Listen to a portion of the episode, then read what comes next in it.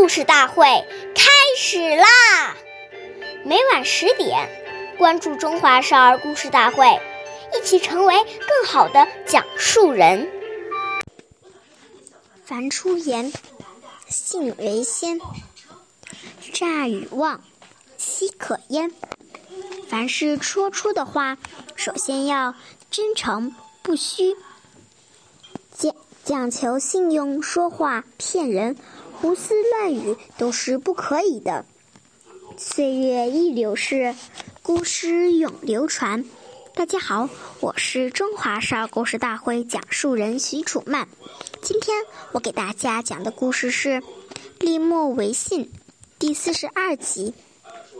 商鞅是战国时期的改革家，他辅佐秦孝公进行了变法。变法之初。为了取信于民，他想好了一个好办法。那天，商鞅在商鞅在国都的南门立起一根三文高的竹竿，并当众宣布：谁能把它扛到北门，赏赐黄金十两。可是到了下午，还没有人去做。这时，商鞅又下令把。赏金增加五十两。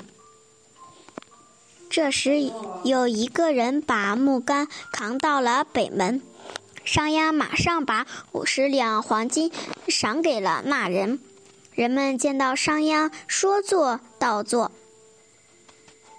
以后推行什么政策都积极响应，商鞅变法于是取得了巨大的功臣。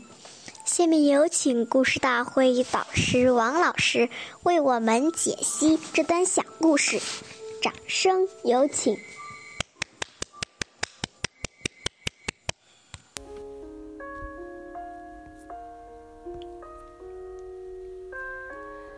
言语行为当中能守信，就已经奠定了一个人在今后社会上好的发展的基础。假如我们不守信，还要找一些借口来掩饰自己的失信，那你的名声就会越来越差。假如有特殊原因让你实在无法实现诺言，这时我们就要坦诚不公。当他真正了解你的情况，了解你的诚意后，他也会退一步。但是如果你越来越掩饰，他就会越来越愤怒，到时候就很难收拾了。所以，与别人的信诺绝不可以拖延，越拖延越难解决。感谢您的收听，下期节目我们再会。我是刘老师，想参加故事大会的朋友，请关注我们的微信公众号“微库全拼八六六九幺二五九”。